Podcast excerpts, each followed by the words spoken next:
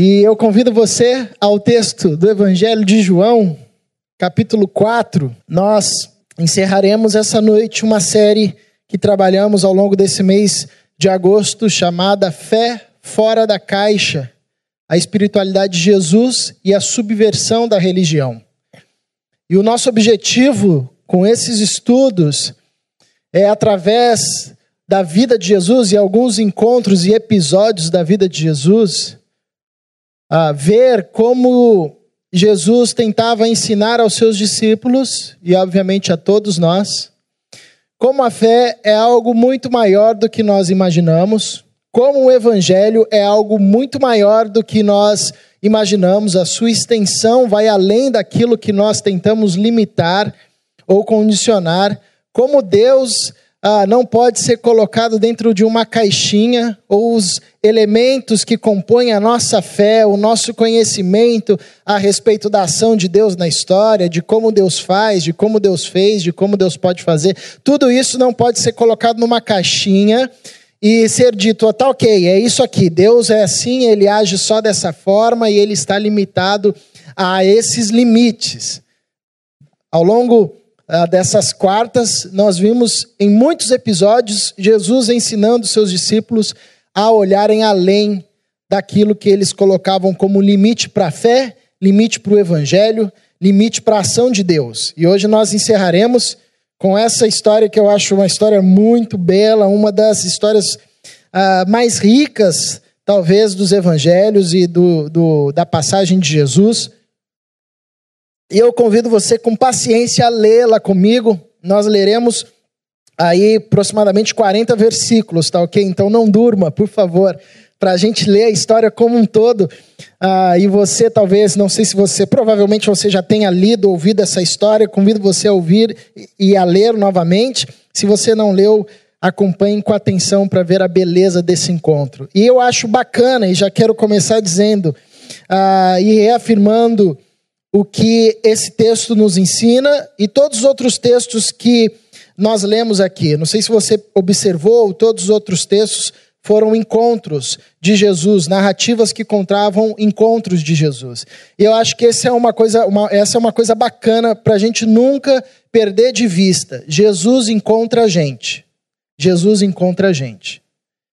Jesus se encontrou comigo um dia e continua a se encontrar comigo na história da minha vida. Ele se encontrou com você um dia e ele continua a se encontrar ah, com você na história da sua vida. Jesus se encontra com pessoas. Foi o que ele mais fez ah, nos três anos de ministério dele, na vida, na vivência dele aqui na terra, e é o que ele continua a fazer conosco de uma forma muito especial, muito singular, pessoal, pessoal, então cada encontro é diferente, cada pessoa relata um encontro diferente, mas essa é uma verdade que não podemos nos esquecer. Jesus encontra com a gente, ele se encontra. Ah, nos momentos que às vezes nós nem esperamos, nos lugares que às vezes nós nem esperamos, nós nos encontramos com Jesus.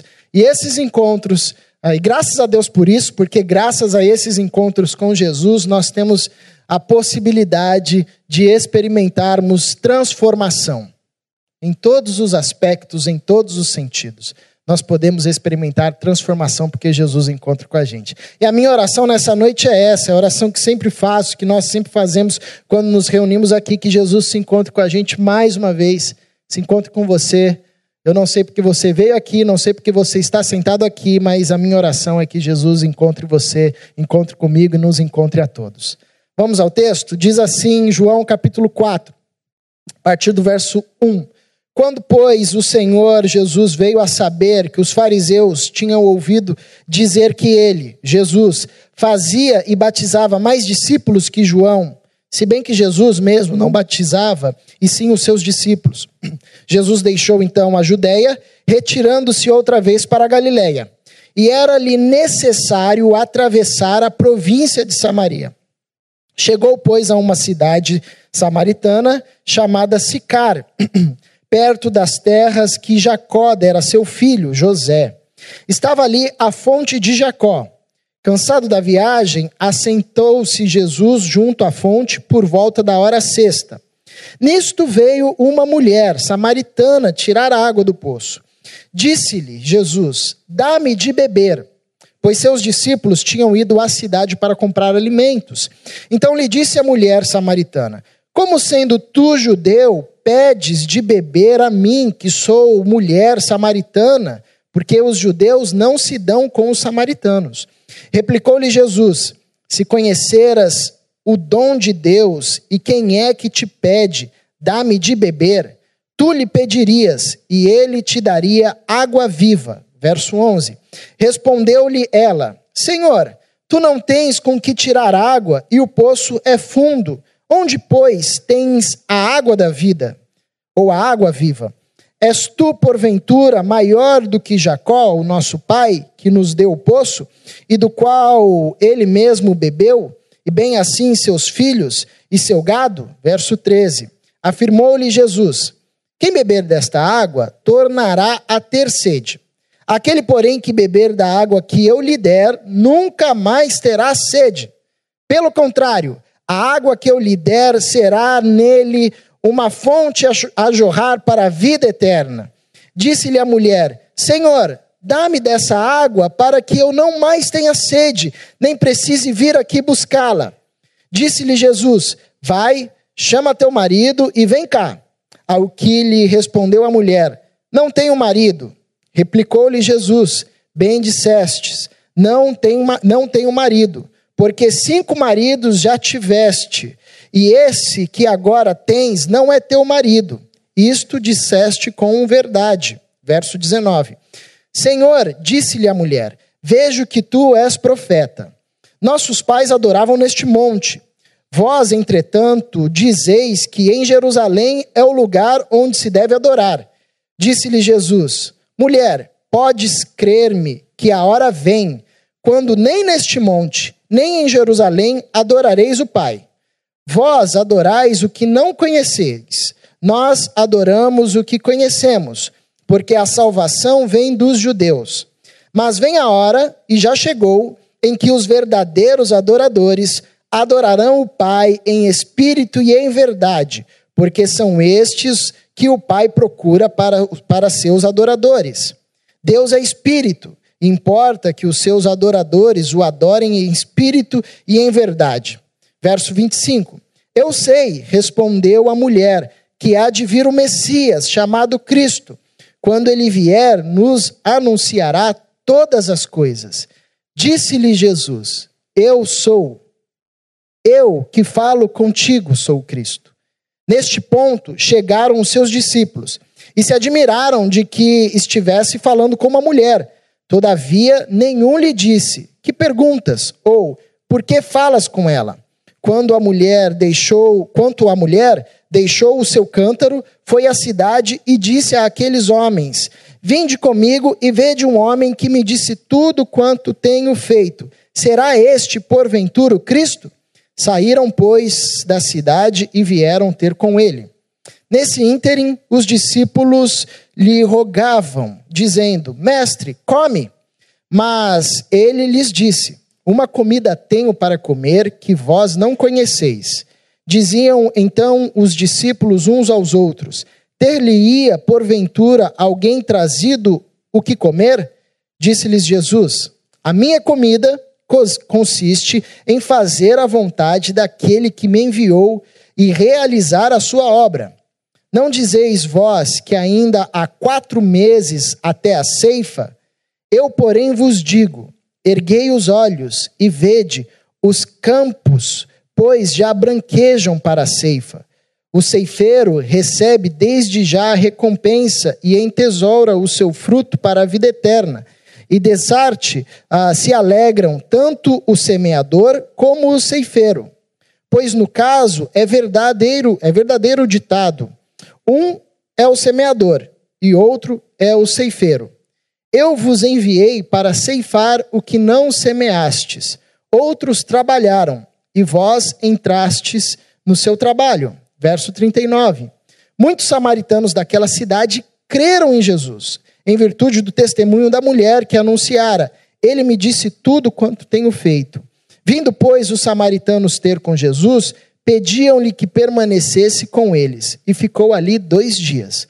muitos outros creram nele por causa da sua palavra e diziam à mulher: Já não é pelo que disseste que nós cremos, mas porque nós mesmos temos ouvido e sabemos que este é verdadeiramente o Salvador do mundo.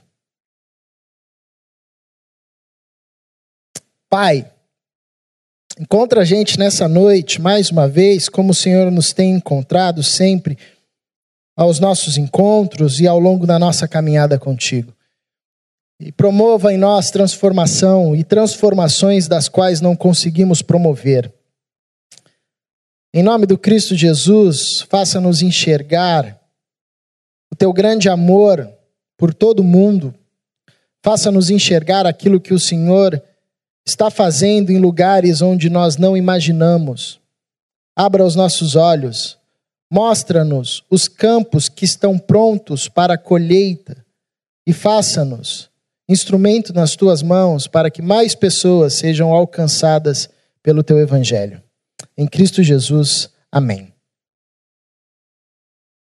Mais uma vez, um, uma história, um encontro, onde do começo até o final Jesus está quebrando paradigmas, Jesus está ensinando aos seus discípulos e a todos os outros, e sobretudo para nós, ah, que a fé, o evangelho e todo o valor e o movimento de Deus na história não podem ser colocados numa caixa, está para além. Nós precisamos manter os olhos abertos para enxergar o que Deus está fazendo na história. E aqui nessa história, ah, Jesus quebra diversos paradigmas. Primeiro, que ele vai para uma cidade que é considerada uma cidade impura, uma cidade maldita pelos judeus. Os samaritanos e os judeus não se davam bem e era uma rixa histórica profunda. Então, todo judeu ortodoxo, todo judeu que se considerava um judeu puro, de pura raça, sobretudo se ele fosse um mestre ou alguém de destaque, evitaria passar por Samaria, evitaria conversar com qualquer samaritano. Ah, então Jesus já quebra o paradigma, ele passa por Samaria, fica lá durante dois dias. O texto diz que Jesus conversa com uma mulher. Você sabe também que na cultura antiga, até hoje, às vezes em algumas culturas é assim, o homem não se dirigia à mulher, ah, principalmente se fosse um mestre da lei e ainda se tratando de uma mulher samaritana. Então, pensa num ser assim, nesse contexto totalmente inferior, era esse perfil de uma mulher samaritana, cujo um homem e um mestre em Israel não deveria nunca se referir à palavra. Ah, e Jesus conversa com essa mulher. Então, Jesus está quebrando aqui diversos paradigmas, ensinando aos seus discípulos e a todos nós e ao povo samaritano ah, esse olhar para além de uma caixinha ah, que tentava enquadrar Jesus ou a ação de Deus na história. O texto começa com uma informação interessante que João nos coloca, dizendo que Jesus ah, saiu da região que ele estava, da Judéia, e rumava para Galiléia, e o texto diz que lhe era necessário passar por Samaria. Essa informação é importantíssima, porque na verdade não era necessário da perspectiva geográfica, da perspectiva da rota de Jesus, passar por Samaria existiam pelo menos mais dois caminhos para se ir da Judéia até a Galiléia, evitando passar por Samaria. E todo judeu, quando tinha que fazer essa rota, fazia esses dois caminhos, não passava por Samaria. Primeiro, por toda essa questão de impureza e de uma rixa cultural e étnica, ah, e também porque era perigoso. Os judeus não eram bem-vindos em terra samaritana e os samaritanos não eram bem-vindos em terras ah, é, onde os judeus estavam. Isso por uma, uma rixa histórica, porque o samaritano ele era uma mistura de judeu com uma outra raça. Ah, que na época do exílio e do cativeiro de Israel, ah, os povos começaram a se misturar. Então o judeu não considerava um samaritano um judeu puro sangue, porque ele era filho ah, de algum estrangeiro com uma judia. E os samaritanos se consideravam judeus, mas eles sabiam que os judeus não os consideravam como judeus, por isso tinha essa rixa histórica. Então, quando João diz era-lhe necessário passar por Samaria, ele está ensinando ou informando algo para nós importantíssimo. Porque geograficamente e em termos de caminho, não era necessário para Jesus passar ah, por Samaria. O que, que João está dizendo para nós? É que havia um propósito pelo qual Jesus escolheu passar por um caminho que ninguém passava, que ninguém escolheria, que nenhum mestre em Israel escolheria. Havia um propósito para Jesus passar por ali. E por isso que eu fiz questão de ler toda a história, porque fica claro um propósito explícito, primário no texto, é que os campos, ou seja, ah, os samaritanos, estavam prontos para ouvir a palavra de Deus. Isso é muito belo, porque é a mensagem de Jesus dizendo que Deus veio para todo mundo. No capítulo anterior, se você depois der uma olhadinha, está João 3, onde tem o versículo mais conhecido da Bíblia. 16, João 3,16. Porque Deus amou ao mundo de tal maneira que deu o seu filho para que todo que nele crê não pereça, mas tenha vida eterna. No capítulo 4, Jesus, João nos diz que Jesus vai para Samaria, ou seja, ele está afirmando o que disse, o que Jesus disse em João 3:16. Ele veio para todo mundo. E isso já era uma coisa escandalosa para o judeu e já era algo ah, revolucionário para os discípulos de Jesus, e Jesus começa a fazer com que os seus discípulos olhassem para além da caixa. Deus veio para todos. Por isso lhe era necessário passar por Samaria. Então, esse era o propósito explícito ah, e primário de Jesus que nós identificamos no texto, quando ele diz para os discípulos: olhem os campos. Ele não está falando, ele está usando uma metáfora, ele não está falando ali de, do trigo, ele está falando da cidade de Samaria. Olhe para os campos, eles já estão brancos, já estão prontos para serem colhidos.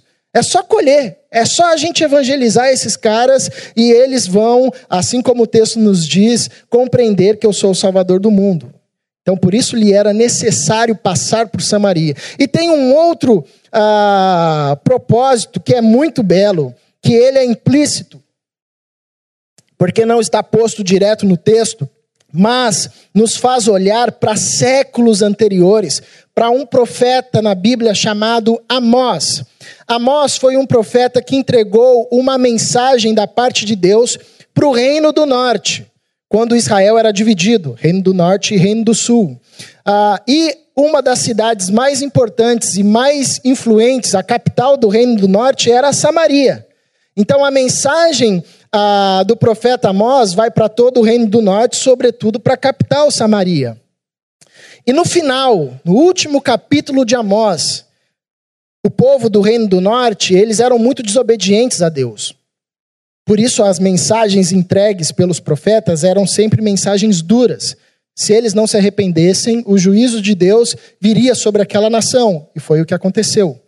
Então, o final do capítulo de Amós, ah, do livro de Amós, é uma palavra muito dura contra os judeus do Reino do Norte, onde o Amós diz ah, ao povo do Reino do Norte: ah, será dado uma fome e uma sede insaciável. Eles procurarão por Deus, mas não encontrarão.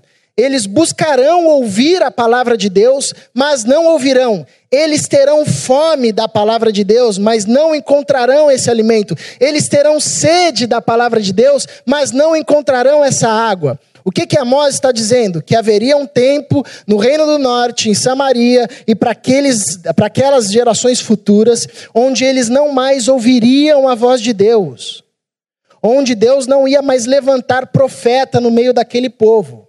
O que acontece na história é que o reino do norte é invadido pela Síria, eles são levados para o cativeiro, depois volta um grupo, eles começam a se reconstruir como nação e vai formando a, a, a, Samaria dos tempos atuais de Jesus, e acontece o que nós conhecemos do período interbíblico, que são os 400 anos entre o Antigo Testamento e o Novo Testamento. O pessoal que veio não conhece a sua Bíblia está dominando isso tudo, né? Ah, onde Deus não fala, onde é conhecido como o silêncio de Deus. Não existe um profeta levantado nesses 400 anos. E aí vem João Batista na, em Jerusalém, começa a pregar Jesus em Jerusalém, e de repente Jesus vai para Samaria para um povo que estava sob um juízo muito forte, que dizia que eles teriam fome da palavra, mas não encontrariam esse alimento. Eles teriam sede da palavra, mas não se saciaria se saciariam. E aí Jesus vai me encontrar com essa mulher numa fonte. E o que, que ele diz para essa mulher? Você tem sede, né? Eu tenho água, água da vida. Se você beber dessa água, você nunca mais terá sede. Por que, que era necessário Jesus passar por Samaria? Porque Jesus estava informando aos samaritanos que o tempo do juízo dado por Amós, onde o povo buscaria ouvir a palavra de Deus e não encontraria, havia se acabado. Deus agora estava falando novamente com os samaritanos, enviando o seu profeta para saciar a sede desse povo para dizer a esse povo que Deus estava novamente falando com eles e lhes anunciando uma mensagem de salvação e de transformação. Por isso que era necessário Jesus passar por Samaria. Por isso que Jesus assume para si esse escândalo que provavelmente repercutiria entre os seus discípulos o que aconteceu, Porque quando os discípulos viram Jesus falando com uma mulher samaritana, eles ficaram até quietos, constrangidos. Como é que você está falando com uma mulher? Você sabe que ela é samaritana? Por isso que Jesus disse aos discípulos: os campos estão prontos. E por que, que eu estou destacando essa ênfase de João que era necessário passar por ali, Jesus passar por ali? Porque Jesus queria ensinar aos seus discípulos a terem os olhos abertos e a perceberem os campos que estão prontos para a colheita. Porque se eles não passassem por esse ensinamento, provavelmente eles teriam futuramente muitas dificuldades, como tiveram no livro de Ratos relata, para pregar o evangelho, por exemplo, aos samaritanos. E aqui nos cabe uma pergunta interessantíssima: qual é a nossa Samaria? Quais são os samaritanos que estão à nossa volta, que nós olhamos, sejam pessoas ou seja um local, e nós, dizemos, e nós não conseguimos enxergar os campos prontos para a colheita, por causa da nossa fé ou da nossa percepção da ação de Deus na história, que é colocada dentro de uma caixinha? À luz dessa história, nós precisamos pedir para o Senhor que abra essa nossa perspectiva da ação de Deus na história. Deus estava agindo ali no meio dos samaritanos de forma intensa e profunda, até o ponto que Jesus diz: Olha, a seara já está pronta, é só colher. Vocês não precisam nem semear, porque outras pessoas, outros trabalhadores vieram e semearam aqui a palavra, e Jesus estava se referindo aos profetas que haviam anunciado a respeito do Cristo muitos séculos antes e que agora os frutos estavam ali florescendo. E que os discípulos que não tinham feito nada iam colher aqueles frutos para a eternidade. Mas Jesus estava ensinando os seus discípulos: olhem para os campos. Nós precisamos pedir ao Pai que nos faça enxergar os, os campos que estão ah, prontos para a colheita ao nosso redor. Que às vezes a gente olha com estigma, ah, não, é Samaria. Vixe, aí não está acontecendo nada mesmo. Deus não está agindo ali, naquela casa, naquela família, naquela pessoa, porque a gente olha com o olhar ah, do judeu que olhava para Samaria, nem vou passar por ali. E Jesus passa por ali e diz aos seus discípulos: Olha, olha o que, que Deus está fazendo. E o que, que Deus estava fazendo? Esse diálogo e essa conversa com a mulher é interessantíssimo. A gente poderia ficar a noite inteira aqui falando. Primeiro, que Jesus está diante de uma mulher forte, uma mulher que se destacava na sua época. Primeiro, quais são os sinais que revelam isso para a gente? Era uma mulher que conversou e discutiu e debateu teologia com Jesus de igual para igual. Nenhuma mulher nesse contexto debatia teologia com homem. A gente tem a tendência de olhar para esse texto e olhar com um olhar estigmatizado para essa mulher. Porque realmente o texto aponta que ela estava sozinha, que provavelmente ela era uma mulher isolada no seu contexto, porque as mulheres todas iam buscar água juntas num horário onde era mais fresco. Essa mulher está indo buscar água ao meio-dia, num calor intenso, sozinha. Isso é uma evidência cultural que ela, por alguma razão, tinha sido posta de lado. Depois a gente descobre um detalhe que Jesus traz à luz, que essa mulher já tinha tido vários maridos. Então nós temos a tendência de olhar com olhar estigmatizado e de enxergá-la, e talvez até como eu já ouvi alguns pregadores dizerem, que era uma espécie de uma prostituta. Mas nós não estamos diante desse tipo de mulher aqui. Nós estamos diante de uma mulher forte. Uma mulher que acalentava no seu coração, por exemplo, o desejo de ver o Cristo. Porque ela diz: Eu sei que o Cristo nos virá e nos falará de todas as coisas. Olha que riqueza na boca dessa mulher. E ela debate com Jesus num primeiro momento, ela não consegue entender que Jesus está falando de uma água espiritual, ela acha que Jesus está falando de uma água material. No começo da conversa isso fica meio confuso, mas depois, quando Jesus diz respeito da vida dessa mulher, que essa mulher já tinha tido cinco maridos e não conseguiu se firmar com nenhum, ela percebe que ela está diante de um profeta. Olha que percepção essa mulher tinha. Ela diz: Eu vejo que tu és profeta. Porque apenas um profeta teria essa capacidade de dizer algo que eu não disse, de revelar algo que eu nem cheguei a tocar no assunto. Quando ela descobre isso, ela vai conversar com esse profeta a respeito de coisas densas, como, por exemplo, qual era o local de adoração. Se era ali no Monte Gerazim ou se era em Jerusalém, como os judeus diziam. Esse era um ponto controverso na teologia daquela época. É como você é, conversar com algum crente hoje se ele acredita na predestinação ou não. Seria mais ou menos essa discussão que dá faísca, né? Ah, se o homem tem liberdade ou não. Enfim.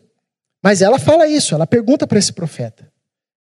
Ela ouve a resposta de Jesus e ela ainda responde, diz: O Messias ainda vai vir até que Jesus a conduz para o ápice da conversa e diz: Eu sou o Messias, eu estou aqui, sou eu esse que vos fala, eu sou o Messias que vocês tanto esperam, que vocês esperam por séculos para ouvir e perceberem e ser revelado a vocês tudo que Deus está fazendo na história e tudo que Deus tem para vocês. E o texto é tão interessante porque ela sai de um pronto, tomada por aquela palavra e por aquele encontro, e diz que ela chega aos homens daquela cidade e diz: Vamos ouvir o Messias, um profeta que disse tudo a respeito da minha vida, e pode ser que ele seja o Cristo, o Messias. E o que, que o texto nos ensina? Que os homens foram. Qual mulher, nesse período, exerce tamanha autoridade sobre os homens? De dizer, vamos lá ouvir um cara? Desconhecido que eu nem sei quem é, acho que ele é profeta, eu conversei teologia com ele e eu acho que ele é o Cristo. Vamos lá. O texto diz que os homens se levantaram e foram. Então nós estamos diante de uma mulher forte, de uma mulher que era desejada, talvez pela sua potência de vida, pelos homens daquela época, respeitada. Tanto que no final do texto, ah, os homens dizem: Nós começamos a acreditar no Cristo por causa do teu testemunho. Mas agora nós acreditamos no Cristo porque nós vemos que Ele é o verdadeiro Salvador. Então, esse texto é muito rico, esse texto é incrível. E é mais uma vez Jesus quebrando um paradigma ah, do seu contexto e de todas as épocas, porque quando os discípulos olharam Jesus conversando com uma mulher, eles olharam com um olhar estigmatizador, achando que ali estava um ser inferior, uma mulher que era duplamente inferior, porque era mulher e porque era samaritana. E o texto de João nos revela que não era assim. Jesus estava diante de uma mulher que tinha consciência uh, de quem ela era, que tinha consciência do impacto do Messias e de uma mulher que, quando ouviu o Messias, conseguiu mobilizar todos os homens da sua cidade para ouvir o Messias e se tornou uma referência de testemunho da fé, porque os homens diziam: Nós acreditamos nele por causa do seu testemunho. E quando nós o vimos, nós passamos a acreditar porque nós reconhecemos que ele é o Salvador do mundo. Olha quantos paradigmas Jesus está quebrando aqui. Jesus está ensinando aos seus discípulos que lugares que são taxados como lugares sem a presença de Deus, na verdade podem ser lugares cheios da presença de Deus, aguardando apenas a colheita. Jesus ensina aos seus discípulos que gente estigmatizada e que é rotulada como não tendo nada para oferecer, seja por causa da sua trajetória, seja por causa do seu sexo, seja por causa da sua cultura, do seu status. Gente que é rotulada como gente que não tem nada para oferecer, pode ser gente que mobiliza uma cidade para ir até o Cristo.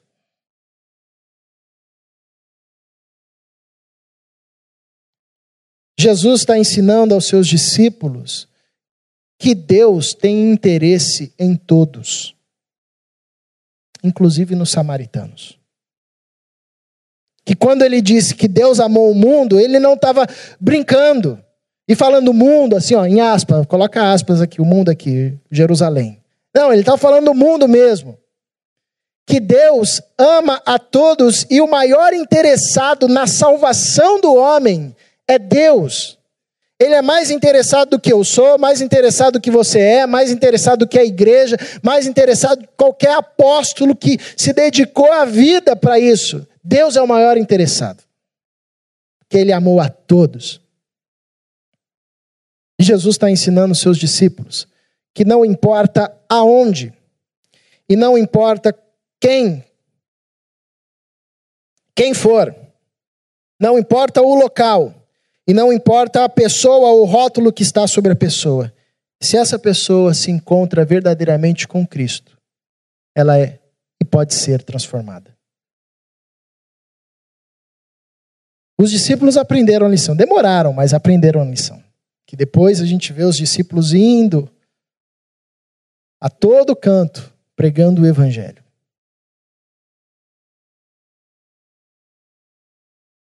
O que eu aprendo e que eu peço a Deus diante desse texto é que Ele abra os meus olhos, os nossos olhos, e nos faça ver qual é a Samaria do nosso redor, do nosso contexto. Qual é o local,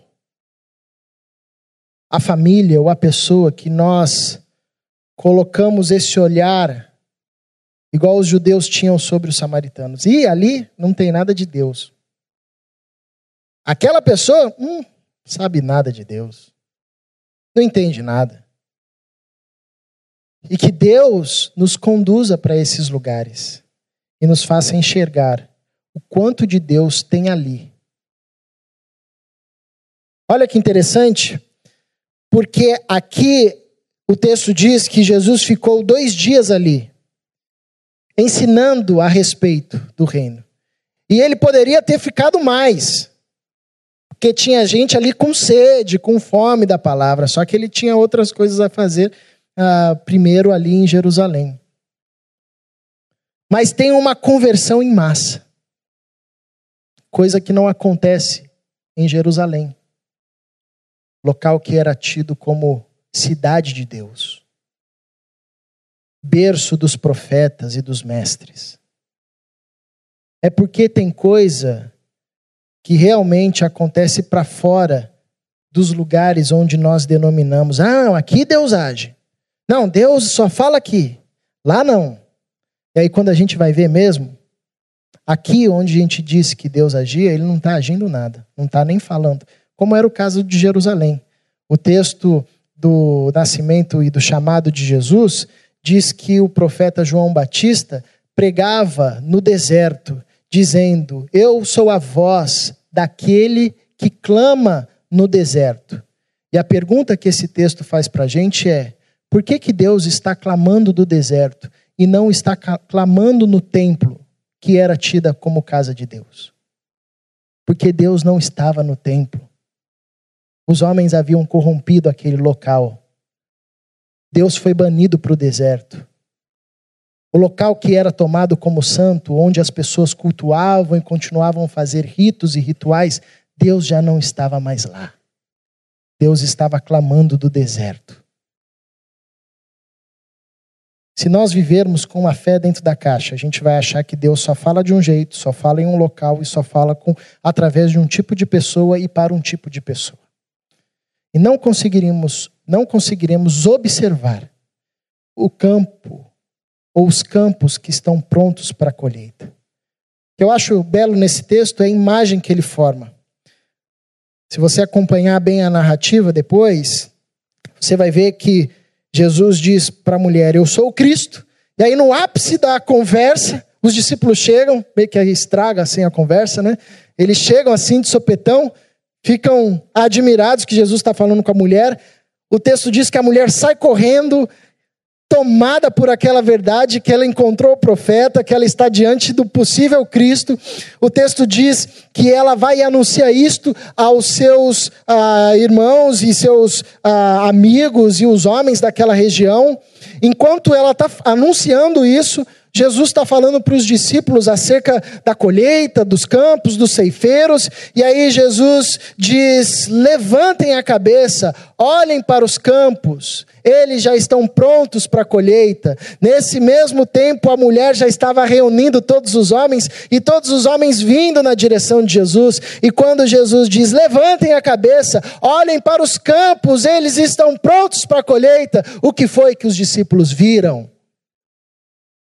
Um punhado de samaritano vindo até a presença de Jesus. Se o nosso olhar ficar dentro da caixa, nós não vamos enxergar os campos brancos que estão colocados no seu trabalho, que estão colocados no teu prédio, que estão colocados aí do lado de você, sentado no mesmo banco, que estão colocados no trajeto que você faz até o aeroporto com um taxista ou com um Uber. Olha, pede para Deus fazer você enxergar os campos. Eu não sei o que acontece comigo, eu não sei se eu tenho cara de psicólogo e eu fiz o curso errado, que eu fiz teologia e depois sociologia. Não sei se eu deveria fazer psico, psicologia. Porque todo Uber que eu pego, ou táxi que eu pego, quando eu vou para o aeroporto, o sujeito abre a vida para mim. E a única coisa que eu quero é ir para o aeroporto e não falar nada. Mas não dá. E é sempre assim: o cara começa a contar. Quando a gente chega lá, o cara vai falando aqui uma hora e meia até o aeroporto. E quando chega no aeroporto, a cena é sempre a mesma. A gente termina orando. E, invariavelmente, o sujeito chorando. Eu demorei para perceber isso. Eu demorei para perceber que esses encontros são campos que estão prontos para a colheita. E quando eu percebi isso, eu mudei o meu olhar. Toda vez que eu pego um Uber, eu entro no táxi, eu já entro orando, falando: Senhor, muda o meu espírito, me dá vontade de conversar, me faça ser ousado. E aí, quando o cara começa a falar, eu não falo nada. É assim, geralmente o cara já abre o coração. Eu me pergunto: eu não conheço esse sujeito, esse sujeito não me conhece. E ele está abrindo a vida para mim.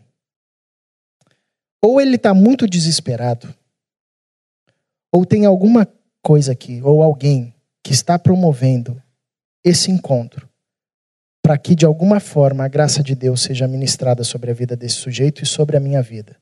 Porque eu também sempre saio abençoado e edificado dessas conversas.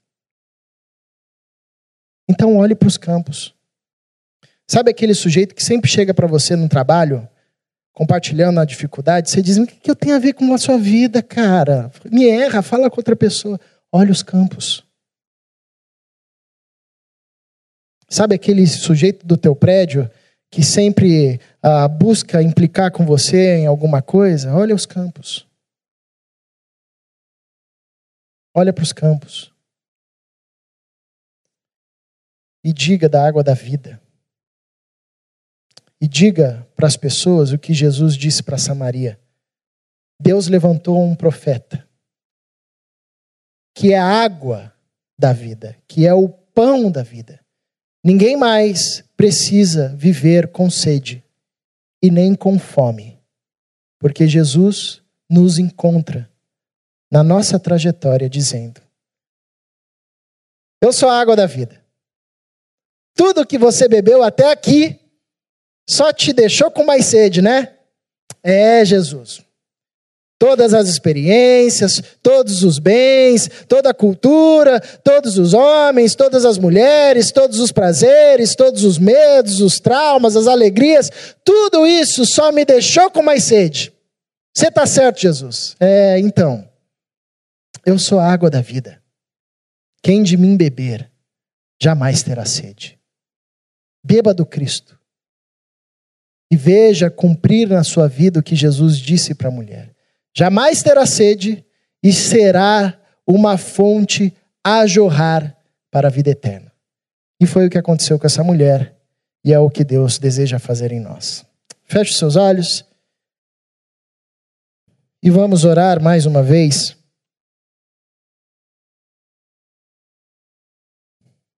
Responda a Deus nesse momento com as suas palavras.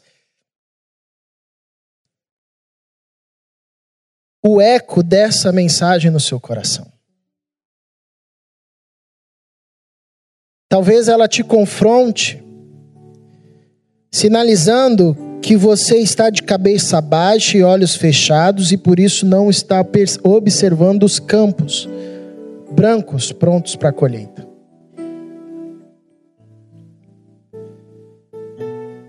Talvez ela te console, te confronte e te console, dizendo: sabe, essa sua sede insaciável, essa sua voracidade insaciável, que mexe com a sua existência, com a sua identidade, e te faz lançar para cisternas que não geram água, para águas que não matam a sede. Sabe essa sua sede? Eu mato ela, eu sacio ela de forma plena, porque eu, Cristo, sou a água da vida. Beba, é de graça, é pródiga, é dispensada generosamente a todo aquele que pede: Cristo, dá-me da água da vida.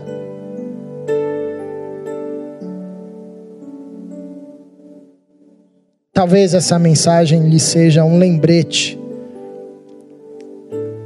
do dia em que você encontrou Cristo junto à fonte e viu todas as suas sedes serem saciadas, e experimentou ser uma fonte a jorrar por onde passava, mas que com o tempo foi fechando as torneiras embarreirando o fluxo dessa água poderosa. Peça ao Senhor para que essas barreiras e esses muros sejam quebrados, para que essa água da vida flua por onde ela passar, saciando a sede daqueles que estão ao seu lado. Por tua graça, Senhor, encontra-nos Hoje, encontra-nos amanhã e todos os dias da nossa vida. Encontra-nos, sacie nossa sede, as nossas sedes. Dá-nos dessa água, dá-nos do Cristo, que nos é tudo, que é tudo que necessitamos. Faça-nos dessa, faça-nos uma fonte a jorrarmos para a vida e jorre vida através da nossa vida para aqueles que estão ao nosso redor. Erga os nossos olhos, faça-nos perceber os campos que já estão prontos para a colheita, que foram semeados por outros, mas que nós temos o privilégio de colher um fruto para a eternidade. Em Cristo Jesus. Amém. Que Deus nos abençoe.